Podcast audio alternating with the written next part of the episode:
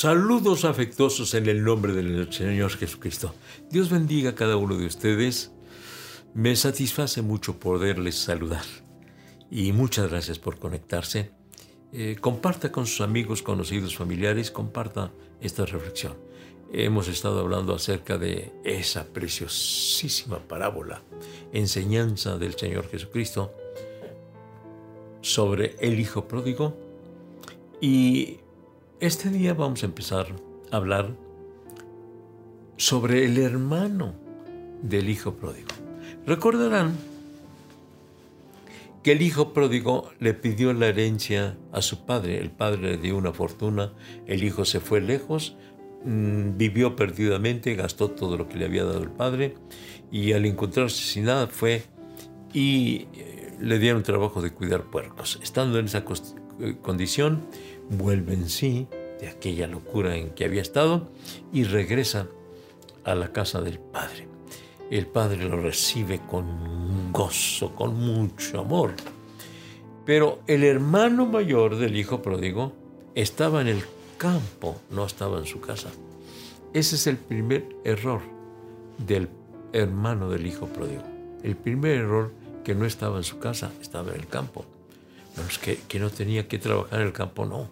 Él era hijo del dueño había trabajadores en el campo. Ah, no, pero él quería estar allá, este, al tanto de las eh, propiedades, este, pero estaba él menospreciando el, calor, el amor del hogar, del padre, de estar allí en la casa. Así que entonces, eh, al regresar su hermano menor a la casa, él reaccionó muy mal, porque sabe que porque no tenía el apego con su hermano y seguramente con su padre, porque se la pasaba por allá eh, fuera del hogar. De manera entonces que en esta parábola lo primero que tenemos que eh, aprender, o una de las cosas que tenemos que aprender, es el amor a nuestra familia, el amor al calor de hogar. En este tiempo de la pandemia, se nos ha prácticamente obligado a estar dentro de la casa. Ya por todo este año, eh, mi esposa y yo estuvimos aquí en, el, en, la casa y le decía, pues vente, vamos a pasear. ¿A dónde vamos? ¿A la, a la sala o a la cocina o al patio? Todo un año estuvimos aquí encerrados y prácticamente todavía seguimos encerrados. Entonces, pero ¿sabe qué?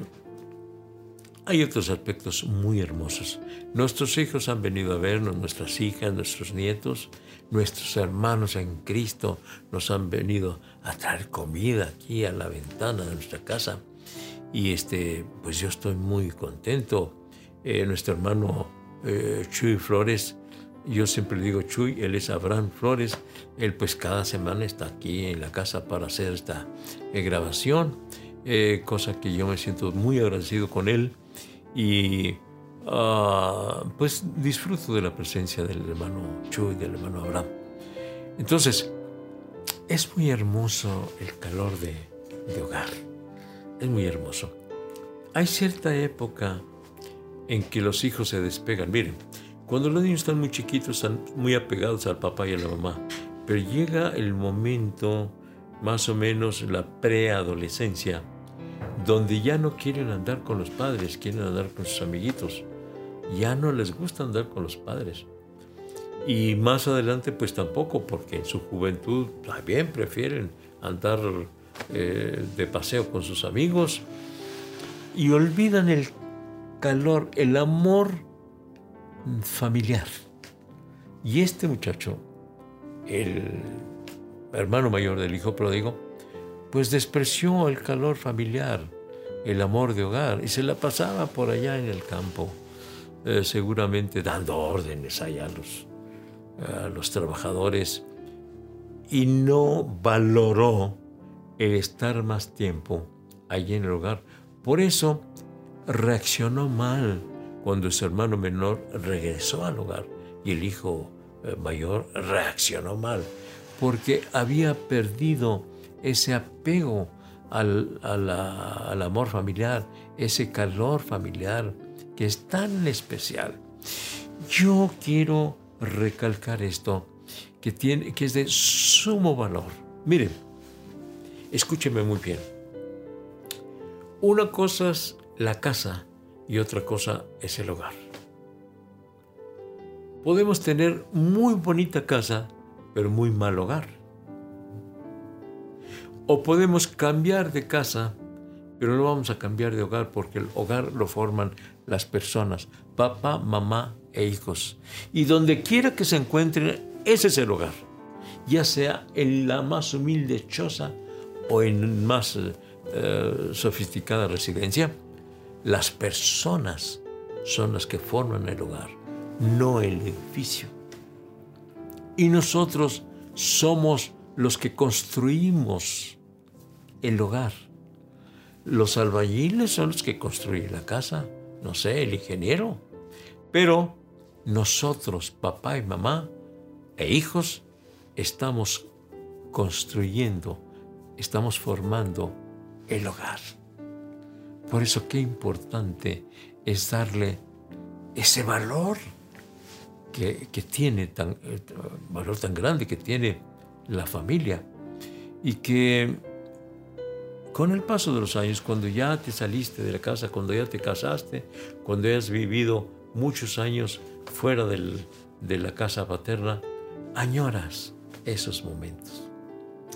Yo lo veo aquí, lo escucho de mis hijos cuando se acuerdan, cuando éramos niños aquí en el hogar, esto y aquello, y empiezan a platicar tantas, tantas y tantas historias de lo que ocurrió aquí en el seno del hogar y que disfrutamos tanto, ¿verdad? El papá, la mamá, la abuelita, los hijos, los nietos. Ha sido tan, pero tan especial que vale la pena dar gracias a Dios por ello, pero valorar y por lo mismo cultivar, resguardar el hogar. El hijo mayor eh, o sea, el hermano mayor del hijo pródigo, se la pasaba fuera de la casa y no valoró el valor de, de tener un hermano y que cuando regresa el hermano, él se porta mal, él toma una actitud hostil, mala, porque no valoró el calor de hogar, el amor de hogar, la comunión familiar. Así que entonces yo lo invito para que considere, mire, el matrimonio no es un, invento humano, sino una institución divina.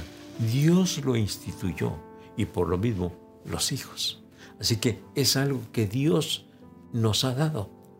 Por lo que entonces hay que darle gracias a Dios por el hogar que tenemos. Ahora, en muchos casos ha habido hijos que muy pequeñitos pierden a sus padres, mueren sus padres y cómo sufren, cómo batallan, porque ya en otros eh, en otras casas pues no es lo mismo que en su propia casa y batallan mucho. Así que tú que todavía vives en el hogar de tus padres, ama a tus padres, ama a tus hermanos, valora ese hogar, valóralo procura dar tiempo de calidad a ese hogar con tus padres, con tus hermanos, pues hasta con tus tíos, con tus tías, porque claro, está esa otra línea familiar, otro círculo familiar